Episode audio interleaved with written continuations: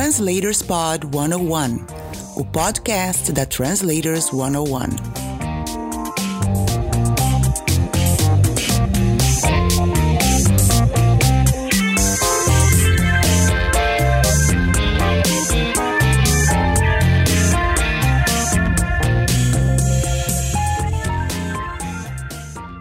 Olá, tudo bem com você? Este é o Translators Pod 101, o podcast da Translators 101 com entrevistas de profissionais das áreas de tradução e interpretação para que você tenha uma carreira muito mais tranquila. Fique de olho nas dicas. Bora lá? Convidada. Hoje eu converso com a intérprete e tradutora Manu Sampaio. Tudo bom, Manu? Ei, William, tudo ótimo. Legal, obrigado por disponibilizar seu tempo para conversar com a gente um pouquinho.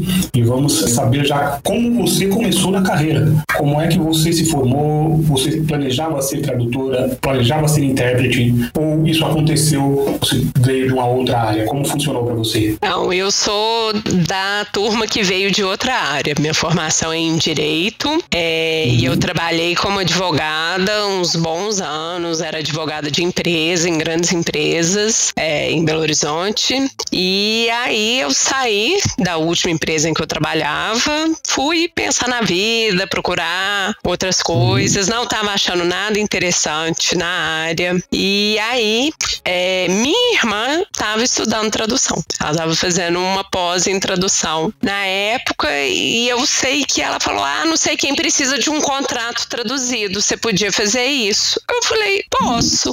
Já era acostumada a lidar com contrato em inglês e português e fui, gostei, achei interessante. E aí eu fui, né, descobrir tradutores, o que são, de onde vivem, se eles comem. Globo Repórter? Exatamente. Uhum. Infelizmente não tinha Globo Repórter, mas tinha comunidade no Orkut. e uns blogs, e aí descobri que tinha muita gente vivendo de tradução, que não era um bico. E eu falei, pô, vamos, vamos dar uma olhada nisso aí. E comecei, então, a pegar essas informações. Comecei, aí comecei a fazer as traduções, avisei para todo mundo que agora estava fazendo tradução. Então, meus, prime meus primeiros clientes foram meus antigos colegas da área do direito. Legal. E aí fui indo para outras áreas e por meio das comunidades, principalmente a comunidade que tinha no Orkut, eu descobri que as pessoas, uhum. além de tradutores, elas também faziam interpretação. É, já tinha visto ali, mas nunca tinha parado muito para prestar atenção o que, que um intérprete fazia. E fiquei fascinada.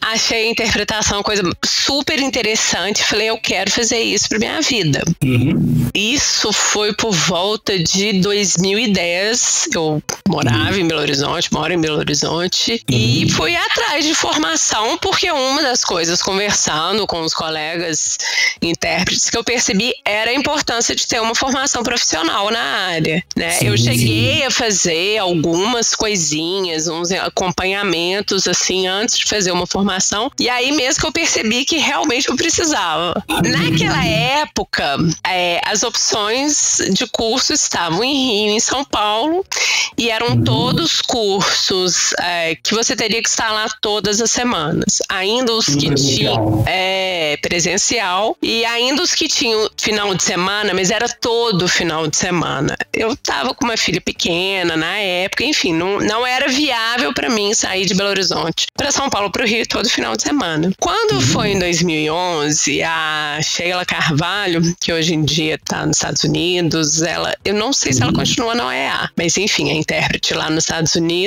Penso que sim. É, eu também acho que sim. Ela lançou o primeiro curso de interpretação online. Uhum. E eu falei, hum. pronto, chegou minha chance. E Agora. aí fomos parte desse experimento. Foi muito legal. A grande coisa de ser online é que a gente teve a oportunidade é, de ter professores como a Sheila, que estava nos Estados Unidos, uma outra professora que na época estava na Suécia. E no final do curso, a gente teve a chance de fazer um módulo presencial para conhecer a cabine e essas uhum. coisas. Então, foi muito bom. E aí, vamos dizer, partir para a vida de interpretação é, na medida do possível, né? Porque também não é. Teve a formação no dia seguinte está chovendo o evento. Não é assim? Não funciona assim? Não funciona assim, menino, você acredita? Não, não, é, não funciona assim e como você foi fazer a formação e tudo mais, aquele negócio de fazer só um intercâmbiozinho também não resolve, né? Não resolve. Não resolve. O meu inglês, na verdade, eu morei seis anos no exterior quando eu era criança. Uhum. É, então não foi apenas um intercâmbiozinho, não, né? Legal, e, sempre, é, e sempre correndo atrás para estudar e tentar mantê-lo afiado. Uma outra coisa que eu queria comentar, William, sobre o início da carreira da interpretação, no meu caso foi a duas coisas muito importantes que me ajudaram iniciar como intérprete. Um foi o networking. Então, uhum. como eu sempre fui em muito evento, as pessoas me conheciam, é, eu ia já nos congressos, nos, nos encontros, sempre que eu estava no Rio, em São Paulo, tentava encontrar com o pessoal da tradução e os colegas intérpretes.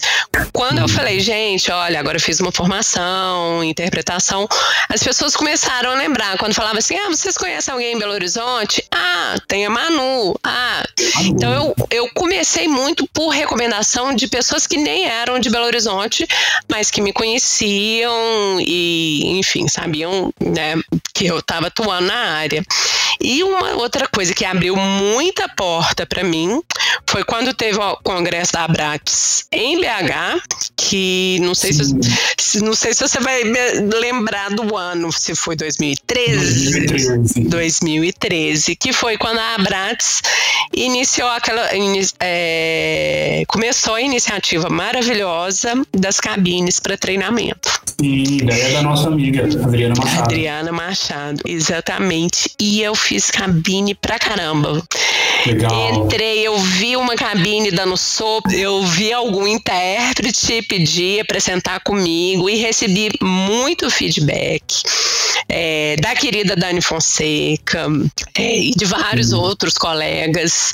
E ali foi uma grande vitrine para mim é, e para o meu trabalho ficar conhecido e eu receber ainda mais recomendações. Então Legal. eu realmente tenho que agradecer essa iniciativa da Abrats, que no meu caso me abriu muitas portas. Sim, sim. Né? O pessoal tá ali, é da área, vê você fazendo, está fazendo na frente de outros colegas, né? E isso gera a confiança no seu trabalho, né? O pessoal olha e fala, peraí, quem é que tá fazendo a cabine? Opa, quando precisar aqui eu já sei. Né? É isso aí. A Abrats manteve isso, né? Até hoje tem sempre as Sim, é maravilhoso. Eu sempre incentivo, sempre tento ajudar. É, e claro, as, tem muita gente que fica preocupado. Ah, mas eu vou me expor, mas se eu não for tão bem, também ninguém nunca vai me chamar. Mas todo o feedback que eu recebi foi com muita generosidade. E uhum. hoje em dia, que eu estou na condição de dar o feedback para quem está começando, eu tento ter essa mesma generosidade de a gente saber que aquela pessoa está começando. Então você vai dar exatamente dicas de onde ela pode melhorar, o que, que ela precisa estudar. É, eu acho realmente assim um projeto maravilhoso. Espero que continue e sempre vai ter meu apoio. Ah, legal. Bom, a partir de amanhã a Bratis tem nova presidente. Aliás, estamos, estamos gravando no dia 31 de agosto. A partir de 1 ou melhor, 31 de julho, a partir de 1 de setembro, teremos uma intérprete como presidente da Bratis. É verdade. A grande Gil é. Lester. Gil Lester. E, mas eu, eu, acredito que isso não vai ser é, tirado nunca. Até porque nós contamos, nossa, a pessoa sai da Bratis, a Bratis não sai não da é? pessoa. Sei como é. é né? a, a, a conta sempre com a ajuda generosa do pessoal da Comunica, né? Do Richard Laver. Sim, exatamente. É fantástico esse apoio também.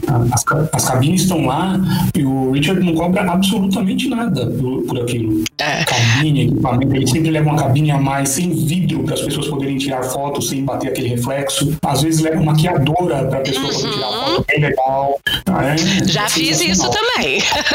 já tirei fotos é, profissionais já. É, mas é o que eu tô falando. Tem um, uma outra lenda urbana que circula por aí é das hum. panelinhas, né? Ah, é muita panelinha. Ah, não deixa ninguém entrar. fechado, nunca vou conseguir.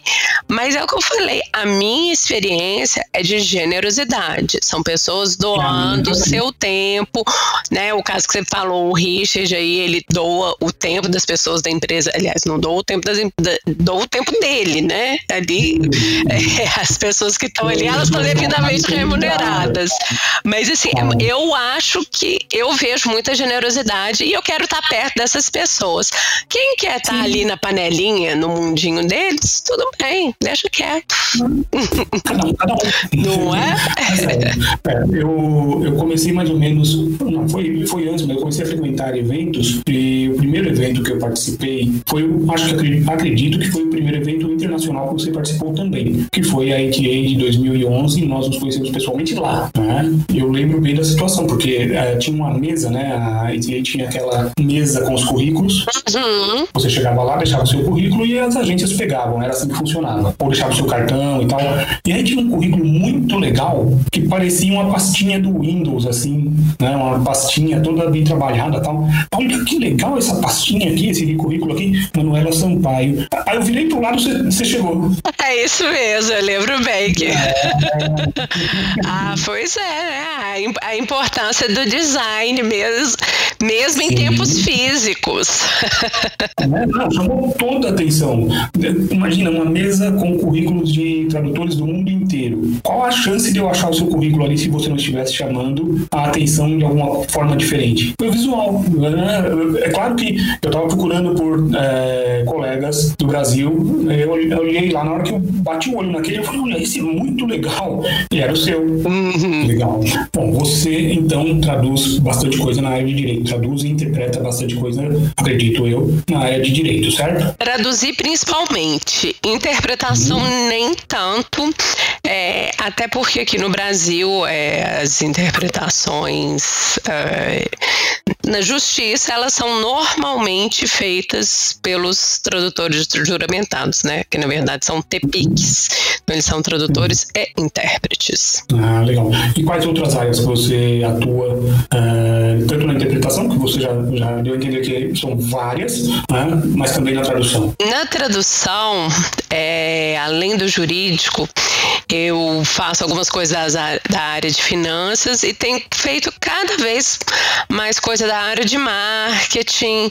Estou começando a trabalhar um pouquinho mais com coisas um pouco mais criativas, que é um desafio para mim, é, mas eu acho super interessante. Então, essa parte de é, muitas vezes assim, propaganda, um folheto, muito boletim, newsletter de empresa, então que você tem aí um uhum. tom mais informal, principalmente quando é voltado para o consumidor. É, mas eu gosto do desafio. Eu adoro meus contratos, mas eu gosto desses desafios que me permitem ser um pouquinho mais criativa de vez em quando. Aí na interpretação, bom, estamos em Minas Gerais. Em Minas Gerais, você não tem como fugir de mineração. Então, o nosso uhum. arroz com feijão é mineração e pré-Covid era muito, como se diz, la, lama na sola do sapato, porque era acompanhamento. muito acompanhamento em loco, Sim. acompanhando, né, auditorias, inspeções. Uhum. Legal. E você falou de, da área criativa, né, que você está exercendo agora. Literatura você já traduziu? Pensa em traduzir? Não traduzi. Aliás, para não falar que eu nunca traduzi literatura, já traduzi uhum. uns contos. uma vez também eu estava fazendo a tradução de um evento que aí tinha uma pessoa declamando um poema. Então, assim, de vez em quando surgem algumas coisas ligadas à literatura. Mas. Se você está num evento, sei lá, sobre ah, não. É, é, é. No, no evento é difícil, mas é aí que é aí que você tem o, o repertório, né, da, do seu treinamento, enfim, da sua formação e, e, de todos os cursos que eu fiz e sempre faço, que te dá esse repertório para saber o que fazer se alguém declama um poema enquanto você está na cabine. Mas você perguntou se eu tenho vontade da tradução literária. Não, não sei. Eu, os colegas já fazem isso tão bem feito, eu acho que minha curva de aprendizado seria tão grande que no momento não é uma área que eu, que eu penso em investir, não. Uhum, legal. É, você, você falou da, de aparecer uma situação como essa, né, de uma poesia. É lenda ou você já passou também por uma situação que eu já ouvi isso de vários intérpretes? O palestrante está lá e resolve contar uma piada. E a piada é algo que para traduzir de primeira ali, em cima da hora ali, não vai fazer efeito. Você percebeu que ele não vai fazer efeito. Eu já ouvi vários é, colegas seus falando, contando essa história, não com eles, mas contando que já aconteceu. O, você está lá na cabine, o cara conta uma piada e você, pessoal, ele, o palestrante contou uma piada, por favor, riam. Já passou por isso? Isso acontece mesmo não? É, isso é uma lenda urbana, né? É, eu nunca falei isso. O que, que a gente tenta fazer? Muitas vezes são piadas com analogias de esportes e tal, que, que não tem a mesma graça. Então, uhum. se é aquele dia que você tá bem espertinho, você consegue lembrar uma analogia semelhante ou uma outra piadinha equivalente. É, uhum. É, mas realmente tem horas que, infelizmente, não, não vai dar. É, mas eu, essa de, por favor, rio, o palestrante falou uma piada, ainda não falei isso na cabine. E não viu ninguém fazer também, mas Ai, você conhece não, não, não, a lenda urbana eu conheço e respeito. Não, vai saber, né? Vai saber. Pois é, legal. Você trabalha, então, muitas vezes fazendo acompanhamento, né? E um acompanhamento, como você já disse, é é no barro mesmo, no meio de, uma, de um local de mineração, coisas assim, certo? Exatamente. Teve algum desses trabalhos que foi muito desafiador para você? Teve. Aliás, vários, né? É, teve um, inclusive, foi um dos meus últimos pré-Covid, que uhum. foi desafiante até fisicamente. Eu estava uhum. acompanhando um, uma pessoa, um estrangeiro, que o homem era uma máquina. Teve dia que a gente andou, depois, né? A gente usa os reloginhos aí para contar o passo, mais de seis uhum. quilômetros. Sobe, esca sobe escada até o topo da planta, desce, anda mais, anda menos. E então esse assim, era, chegou a ser desgastante fisicamente, até, até mais do, do que falar. É, hum. E uma outra coisa que, que é interessante é, são muitas vezes né, australianos, americanos, pessoas que vêm de culturas onde não se almoça. Ah, que beleza. E aí chega meio-dia, todo mundo para, todo mundo some, todo mundo vai almoçar e eles não entendem, eles querem continuar e vamos comer só um sanduichinho.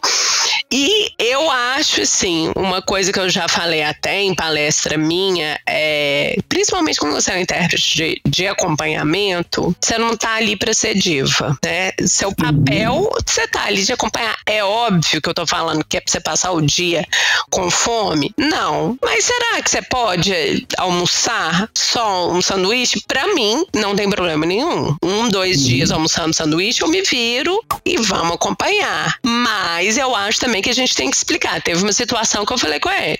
Falei, não tem problema, eu tô aqui, eu continua, a gente entrevista quem puder, mas a, a equipe que estava nos acompanhando, eu falei, eles você tem que liberar para almoçar. Eu falei, é inclusive um direito trabalhista deles. Uhum. Ele, ah, tá bom. Porque você tem que fazer essa intermediação cultural. Eles vêm de uma Sim. cultura que é isso mesmo. Eles comem um sanduichinho em 10 minutos e pronto, vida que segue. E 5 e meia da tarde eles querem jantar. Então, a é, gente é tem que fazer esses ajustes. Então, eu eu acho que o intérprete de acompanhamento ele tem que ter uma maior flexibilidade, ele tem que ter esse entendimento, porque você está muito próximo da pessoa. É diferente de quando você está numa cabine e a pessoa está no palco, né? Você está ali num, num, numa convivência às vezes de dias é, e tem horas e quando é auditoria são situações às vezes delicadas. É, então você tem que ser diplomático. O intérprete de acompanhamento Sim. tem que ser diplomático. Se você não tem paciência, se você tem muitas exigências, então essa não é, não é a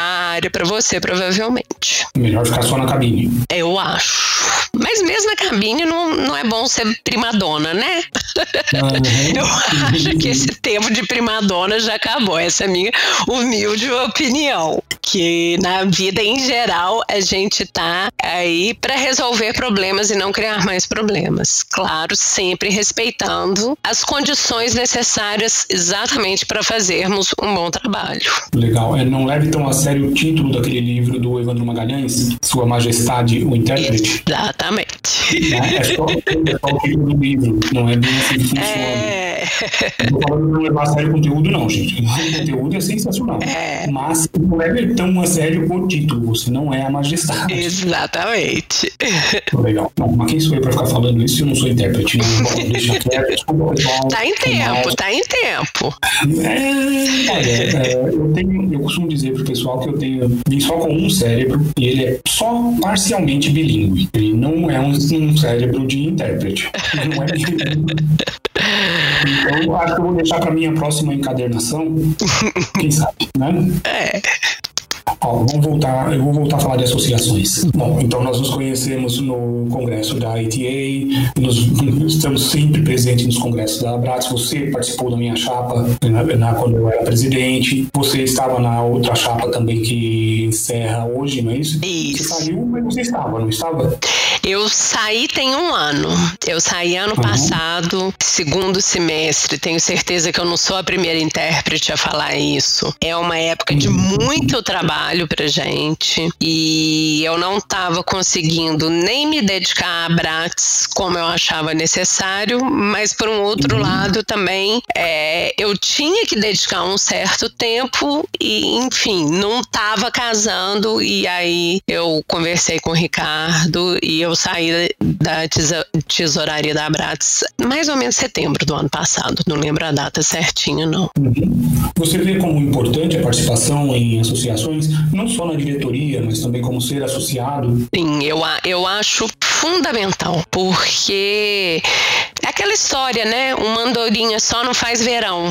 Então, Sim. é a força do coletivo que a gente vai conseguir mudar o que precisa ser mudado e, por um outro lado, manter o que deve ser mantido. Uhum. Então, é o que eu falo, é na parte da interpretação, várias conquistas nesse sentido de jornada, da forma como trabalhar. Em tradução, a gente tem também questões quanto a, a, preço, enfim, que é legal a gente manter e tem coisas que faz sentido evoluir e aí a associação é exatamente o fórum para você discutir o que tá bom e o que precisa melhorar. É, então, eu sempre fui meio a favor e tem gente que discorda disso, mas eu acho que antes de reclamar de alguma coisa, vai lá ajudar para mudar, né? Dentro do é, limite de cada um, é isso, não é todo mundo tem que ser diretor, nem. Mas. Eu acho que uma horinha por mês todo mundo tem, né? São sim, 15 sim. minutos por semana. É um episódio a menos de uma série que você assistir, você consegue dar uma, uma ajuda, voluntariar e, e exatamente, uhum. às vezes, para aquela coisa que eu falo assim, porque a gente vê as pessoas falando, ai, mas abraço não sei das quantas, ah, mas reclamando, mas então vai lá e ajuda a melhorar, porque é claro que não é perfeito. Sim. Só que é pior ainda, mano, é, muitas vezes que reclama nem associado é. Exatamente. Isso é que é pior, não ajuda de forma alguma. É, não, então, a pessoa, não, é, a pessoa não é associada e aí às vezes esses 15 minutos que podia ter feito um post, entrado em contato com a, associa com a Câmara de Comércio da cidade para apresentar a associação, não, a pessoa passou esses 15 minutos batendo boca, falando mal da associação. E uma coisa que me deixa triste, assim, por ver, é a falta de candidatos que a gente tem para pessoas é, na Abrax, por exemplo. Eu ia achar lindo ver seis chapas, cada um com uma proposta e tal, tal, seria maravilhoso. Mas, como dizem popularmente, poucos querem encarar essa bucha, né? E olha, é, de dentro, né? Tanto eu quanto você que já estivemos lá dentro, não é algo tão difícil assim. Claro, você tem uma dedicação, exige, exige seu tempo. Eu fiquei quatro anos e meio lá e realmente é, um voluntariado de quatro anos e meio tem seus custos, né? Sim. Mas, é, mas eu tenho certeza absoluta que eu aprendi muito mais do que eu aprenderia se eu não estivesse na associação. Aliás, tem uma outra forma de colaborar, principalmente que já tem experiência, que é no programa de mentoria. Exatamente. Ah, você vai estar ajudando alguém que está entrando no mercado. Pô, mas eu vou ajudar meu concorrente. Claro que vai. Ou você quer que ele entre sem saber nada e jogue o preço para baixo. Porque quando ele não tem argumentos ou conhecimento para acertar o preço, fazer um preço, o preço correto, ele vai negociar com preço. Com certeza. E ele não vai negociar para mais, ele vai negociar para menos. Então, é, é acabar com a mentalidade de panelinha, que as pessoas acham que existe, às vezes por isso. Ah, mas são sempre as mesmas pessoas. É, porque são sempre essas pessoas que estão dispostas a dar um é, pouquinho no tempo. Então venham, venham mais pessoas ajudar. Sim. muito mais fácil, cara. É muito simples concorrer. Bom, agora a próxima só em 2022, né? Próxima eleição. Quem sabe, né? Não veremos umas quatro chapas. É, Inclusive, quem estiver ouvindo isso aqui, se tiver interesse de montar chapa, se quiser saber como é que funciona, se quiser saber, enfim, qualquer coisa, pode também me mandar mensagem, trocar ideia. É, é sempre um prazer. Eu tô sempre realmente aberta. Quando saí, eu falei exatamente isso, que eu tava sentindo que eu não tava conseguindo dar a dedicação necessária, é, mas o Ricardo sabia e a Gil também sabe que tô sempre aberta para ajudar. Enfim, qualquer associação da qual eu participar é, é para colher os benefícios, sim, mas também principalmente para eu tô ali para ajudar aquela associação e ajudar a nossa profissão como um todo. Sim, é isso mesmo. Aliás, quem quiser pegar, tirar dúvidas diretamente com o pessoal da Abraço, o e-mail do presidente é sempre o mesmo. presidente@abraço.com.br. Da secretaria também. secretaria@abraço.com.br. Eu tenho certeza que se vocês mandarem e-mail para eles perguntando alguma coisa sobre como participar, como eu posso ajudar, como é que eu participo disso, como é que eu participo daquilo, com certeza eles vão te responder com todo carinho e vão te acolher também. Você está em alguma outra associação? Você é membro de alguma. Quase que eu falo membro? Quase, quase. Você é membro, você é membro de alguma uh, outra associação? Sim, é, eu sou associada também da APIC. Ai, meu Deus. Eu, pior, eu, eu vou falar que já tem dois anos. Pega mal eu não saber, né? Quanto tempo tem. Mas é, tem mais ou menos dois anos que eu me associei à PIC também, que aí é uma associação mais voltada para interpretação. Uhum. É, ali as discussões na área da interpretação são mais aprofundadas. Sim, a PIC que é a Associação Profissional de Intérpretes de Conferência, não é isso? Isso. E aí uma coisa muito legal que eu quero deixar aqui meu elogio para a PIC é hum. que já tinha, era, era uma paquera antiga querer fazer hum. parte da PIC, mas hum. pelas regras que tinham, você tinha que ter é, pessoas te ouvindo para assinar e tal. Pessoas que já fossem membros da, da PIC. E em Belo Horizonte não tinha nenhum membro da PIC. Então isso tornava o processo muito mais difícil. Uhum. E aí eles fizeram um piloto com nós de Belo Horizonte, com algumas pessoas de Belo Horizonte, que nos permitiram ser ouvidos é, em um curso que a PIC deu. Aí eles tiveram essa oportunidade e que nos permitiu avaliar né? Porque faz parte, é um dos critérios da associação, realmente você ter esse respaldo de outros colegas que você está apto é, a exercer a profissão de intérprete. Uhum. É, mas eu achei muito interessante, muito importante essa flexibilização para poder ser uma associação além de Rio e São Paulo. É, então sim, eu sim. realmente dou os parabéns para a diretoria da época que viu essa necessidade de, de expandir né, a, a PIC uhum. e nos deu essa oportunidade.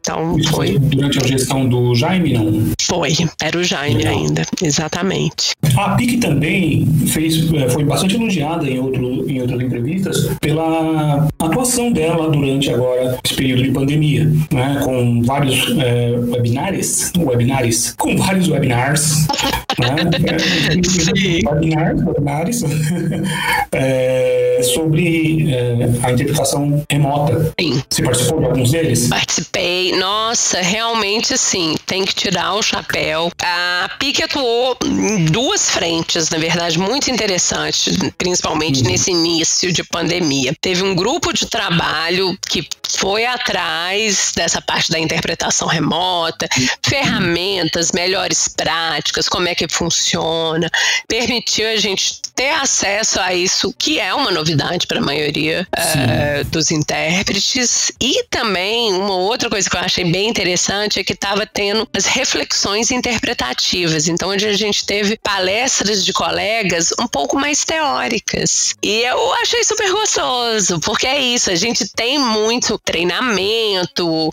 é, prática, que é super importante, mas é gostoso ter um pouquinho de teoria também. É, então, vários colegas fantásticos doaram generosamente o tempo deles com é, verdadeiras aulas da teoria de uhum. interpretação, o que para mim foi fantástico. E eu tentei participar o máximo possível. Legal.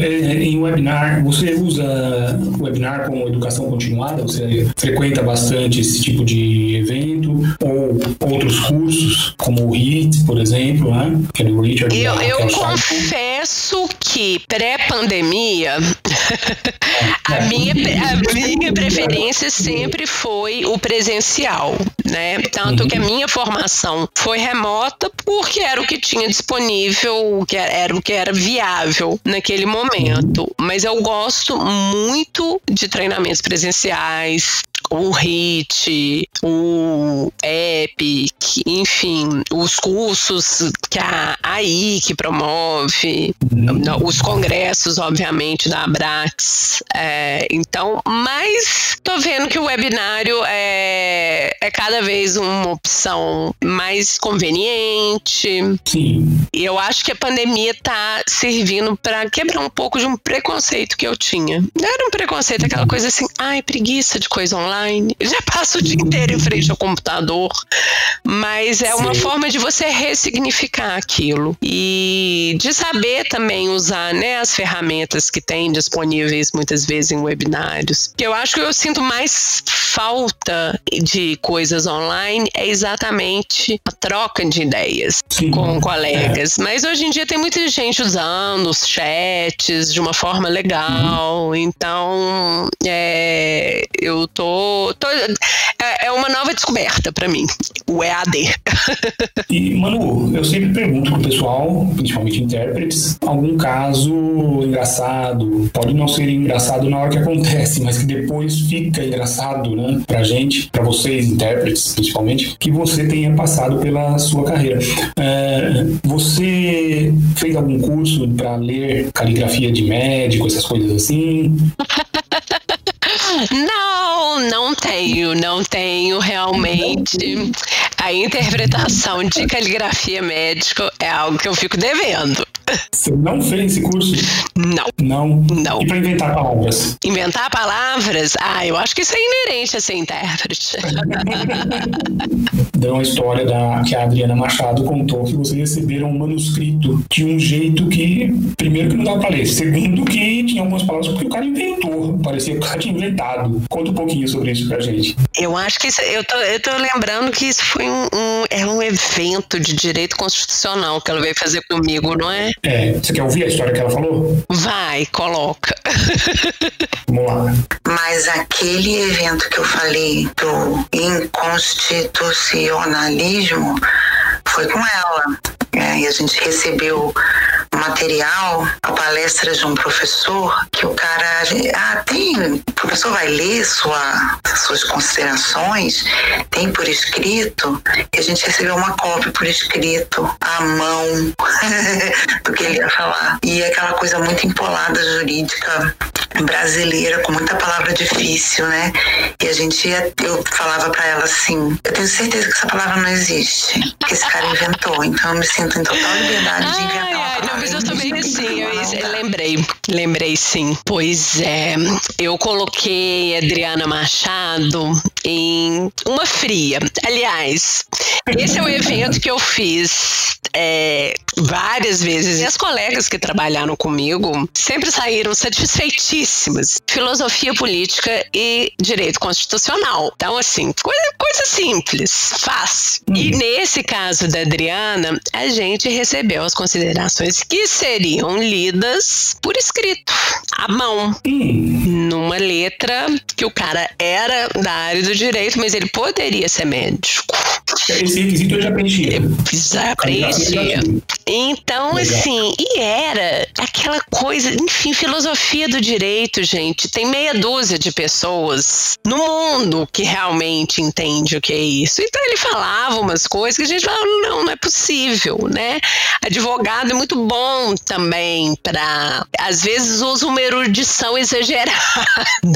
Então, apesar de ser um evento jurídico, demandou uma certa criatividade nossa para interpretação. E aí, esse mesmo evento eu fui fazer em Curitiba e chamei a Raquel Scheitzer para fazer comigo, que também se divertiu horrores. A gente teve uma palestrante que falou de chá, torresmo e anões sendo arremessados de canhões. Que maravilha.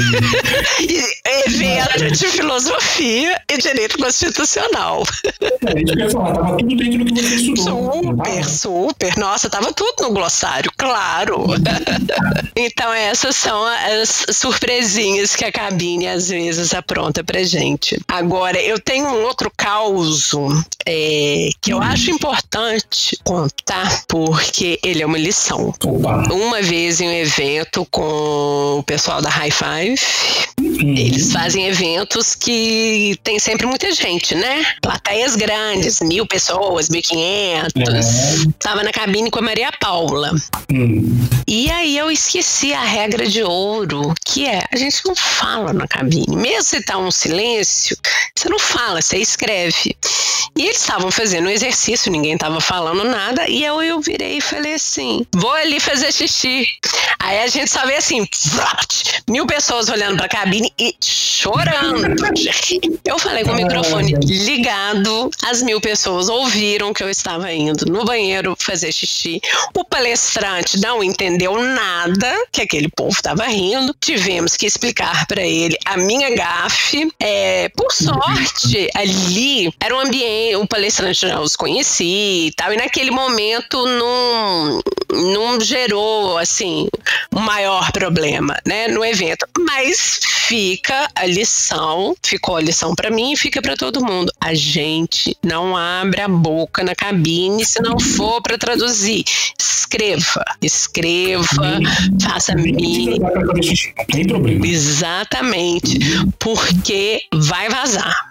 Vai vazar e às vezes você pode até causar uma disrupção é, infeliz, né, no evento. O meu foi só um alívio cômico pro pessoal. Obviamente não consegui ir no banheiro, porque tava todo mundo olhando para mim, fiquei sem graça, mas depois, Vazou, depois mas não, não vazou. é, não. Mas esse realmente foi também um, um, um caos que eh, me marcou. Legal, legal. Mais algum? Não, assim, que eu, que eu tô lembrando no, no momento são esses. Sempre tem, né? Assim, Sim. mas, mas eu tenho um, um caos que eu queria contar também é, sobre a importância, e aí eu acho que vale para o tradutor também, mas novamente para o intérprete mais ainda, é, uhum. da gente se despir de preconceitos uhum. quando for fazer uma interpretação.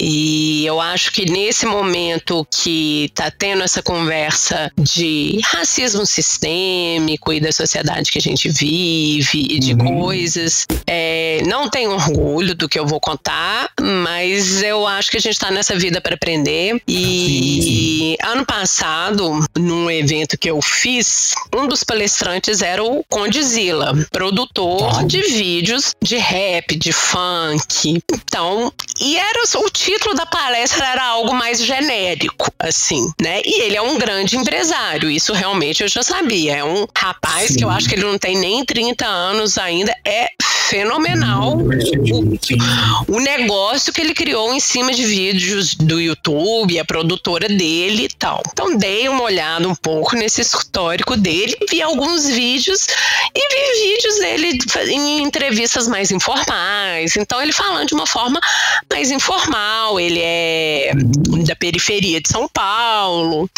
Então eu fiquei muito preocupado nessa questão da linguagem, de será que ele vai falar gíria, de não sei o quê. Estudei um pouco a história dele, mas eu, eu fiquei com essa preocupação da linguagem. Esse rapaz chegou, ele deu um show de palestra bem técnica sobre como ele começou a empresa, e aí ele tem também, acho que, uma formação na parte de, eu não sei, eu não lembro direito se é design ou de vídeo mesmo, mas ele entrou em detalhes técnicos dos equipamentos que ele usava, uhum. enfim, ele deu uma palestra sensacional, extremamente técnica, não usou meia gíria e um português perfeito. Então, assim, aquele momento eu falei: é, a gente tem que se despir dos preconceitos. Obviamente, eu não achava que ele ia lá é, fazer um rap nem nada, sabia que ele ia palestrar lá sobre empreendedorismo. Mas, assim, uhum. foi um show e muito mais técnico que eu imaginava. É, ele tem formação, se eu não me engano, a história dele é que, a, a, se eu não me engano, né, eu vi isso há algum tempo, que a mãe faleceu, ele recebeu de seguro, o dinheiro que ele recebeu de seguro, ele e o irmão decidiram que iam fazer faculdade. E aí ele fez, se eu não me engano, de áudio e vídeo eu acho, ou cinema. É, foi isso mesmo. Né? O irmão fez de, de odontologia, montou um consultório. Então, é, é, essa história que eu sei, se eu não me engano, ele é da periferia de algum bairro, alguma cidade de, acho de Santos, não sei, mas essa é, é Santos. É, eu sabia que era região é. de São Paulo. Né, como eu falei, assistiu umas entrevistas, mas eram entrevistas mais informais, assim. Uhum. É, então tinha aquele sotaque, aquela forma de falar. Mas o rapaz, ele é um empresário e como lá ele foi e falou como o empresário fala, né? Assim, de modo geral. Enfim, é, eu achei que foi, foi um, um momento para eu me lembrar, né, que as pessoas não são só aquilo que a gente vê ali, então que a gente tem que se despir desses preconceitos, às vezes, às vezes não, né, a gente tem que tentar se despir de preconceitos quase sempre, e, e, e na cabine, então, mais do que nunca, você tem que estar tá preparado para o que pode vir, e muitas vezes é isso, aquele palestrante vai te mostrar um lado que você não imaginava. Sim, sim, muito legal. Bom, você começou a dar dica já. Vamos continuar com dicas. Vamos continuar. A gente já encaminhar no final. Vamos lá. Dicas para quem quer ser intérprete e ou tradutor. Bom, para tradutor, tenho certeza que quase todo o seu entrevistado fala isso e eu rezo da mesma cartilha. Estude muito português.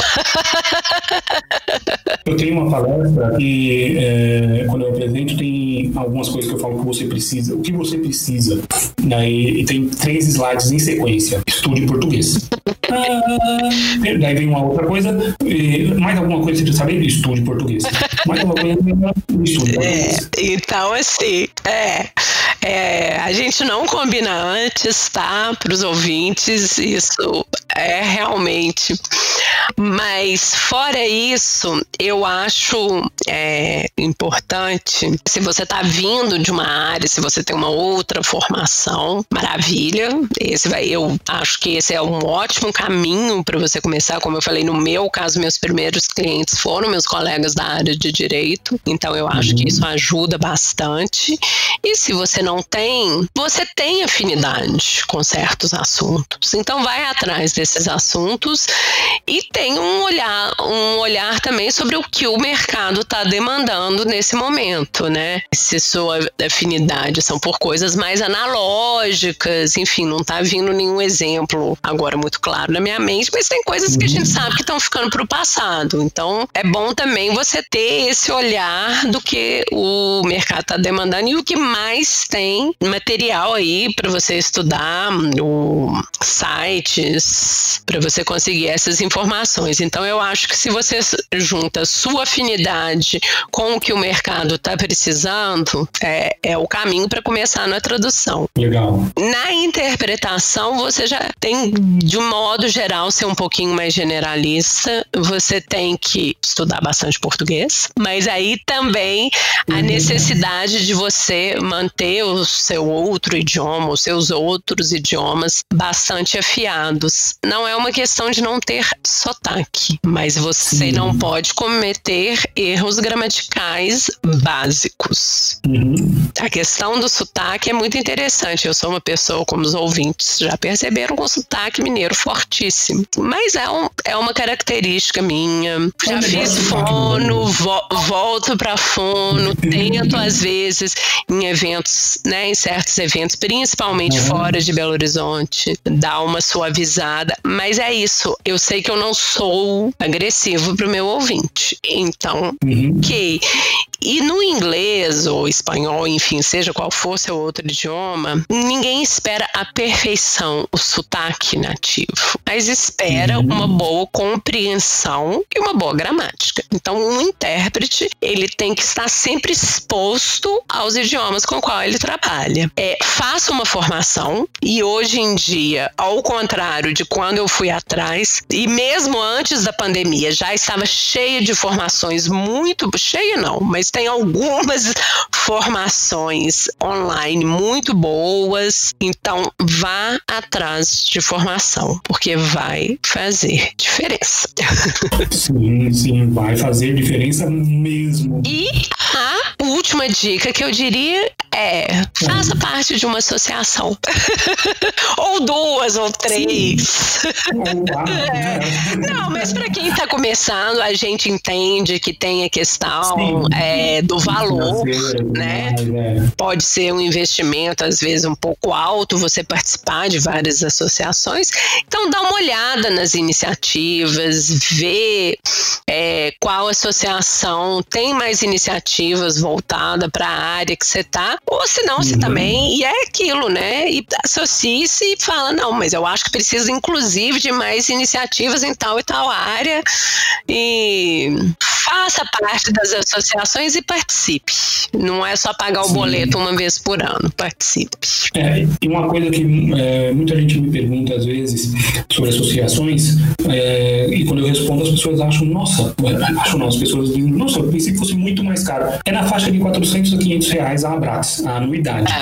Tá claro, não se acha 400, 500 reais na rua, mas não é um absurdo se você se programar para isso. Exatamente. É sempre importante você pensar que isso é parte da sua formação. É. Você se apresentar para um cliente como associado, você faz parte da Associação Brasileira de Tradutores ou da Associação Profissional de Intérpretes de Conferência. Faz toda a diferença. Com certeza, isso é. Você, como você é realmente um profissional preocupado. É, e vou te falar, isso é um diferencial para os bons clientes, que é os que a gente quer. Para o é. cliente que está preocupado só com preço, isso realmente não é um diferencial. Mas para os uhum. clientes que querem qualidade e estão dispostos a pagar por ela, o fato de você pertencer a uma associação, ele já te vê com outros olhos. Isso é inegável. Sem dúvida alguma. Legal. Bom, Manu, chegamos ao final. Você quer acrescentar alguma coisa? Acho que não. Acho que é isso. Eu, eu quero, eu quero. Você estava falando do sotaque, eu estava pensando aqui, anotei para falar depois. É. Tem um perfil no Instagram que chama Dois Centavos. E uma vez eles postaram, não faz muito tempo, eles postaram sobre sotaque. Por que você quer se desfazer do seu sotaque, né? Não, não há necessidade. O seu, seu sotaque é o que você é, é de onde você veio. Não se preocupe em falar sem sotaque. Se preocupe em falar corretamente. Exato. Quando você está falando, agindo profissionalmente, é claro, né? Falar corretamente aqui, bem entre aspas, estamos falando da fala de um profissional na cabine. Né? Exatamente. Né? Então, não, não fica pensando, por eu não vou falar, porque o meu sotaque é carregado. Não, o seu sotaque é você, é coisa sua. É bem legal. É o Pedro Mouro e a Vitória, e é dois centavos, só o dois, numeral dois, uh -huh. centavos. Ah, legal. legal. Vou, vou procurar. Muitas dicas interessantes. Pessoal novo, bem, bem interessante da gente seguir. Eles, aliás, eles deram entrevista pra gente. A gente entrevistou eles. Ah, é? Opa, então. Um mês ou dois. é, uma entrevista legal deles lá, bem legal. Bom, então, novamente, muito obrigado, Manu, por nos conceder seu tempo, sua experiência, dividir com a gente aqui um pouquinho do seu conhecimento. Teremos palestra sua, né? Teremos. é, ainda não divulgamos pro pessoal, mas teremos palestra sua. Teremos, sim. Gente vai, quase tudo certinho. Então, em breve, teremos Manu Sampaio na Translators 101. Maravilha. Obrigado, Muito obrigada pela oportunidade. Um abraço grande que seja dado ao vivo, assim que. Assim que seguro está. Exatamente. sim, sim. Obrigada. Obrigado. E como diria certo personagem, por enquanto é só, pessoal. Na semana que vem estaremos de volta com mais uma entrevista para vocês. Até lá! Esse programa só foi possível graças aos assinantes premium da Translators 101. Para ter acesso a todas as nossas palestras gravadas, todos os nossos eventos, presencial ou online, tente se tornar um assinante visitando translators101.com.br. O custo é extremamente baixo, você terá acesso a conteúdo e certamente ajudará na sua formação como tradutor ou intérprete.